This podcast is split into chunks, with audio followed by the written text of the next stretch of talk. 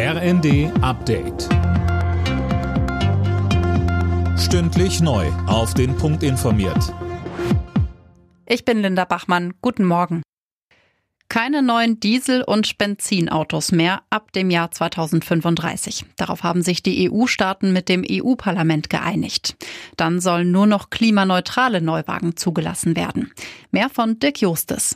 Die EU setzt also noch stärker auf Elektromobilität. Schon vorher, ab 2025, sind auch Zwischenschritte geplant. Wie genau die aussehen, ist allerdings noch nicht bekannt.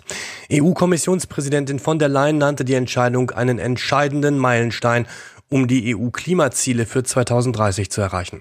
Unklar ist auch noch, ob synthetisch hergestellte Kraftstoffe, sogenannte E-Fuels, eingesetzt werden dürfen. Tesla-Chef Elon Musk ist jetzt auch Twitter-Chef. Die Übernahme des Kurznachrichtendienstes soll US-Medienberichten zufolge abgeschlossen sein. Kaufpreis 44 Milliarden Dollar.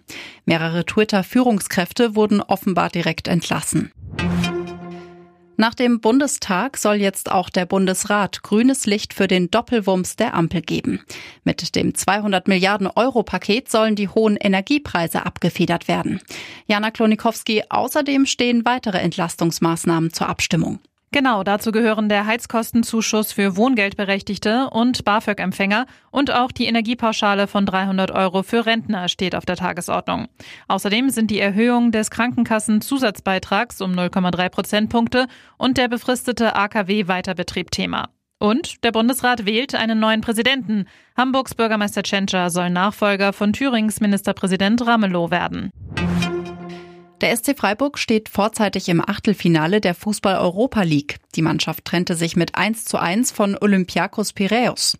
Und auch Union Berlin hat Chancen aufs Weiterkommen. Die Berliner gewannen gegen Sporting Braga mit 1 zu 0. Alle Nachrichten auf rnd.de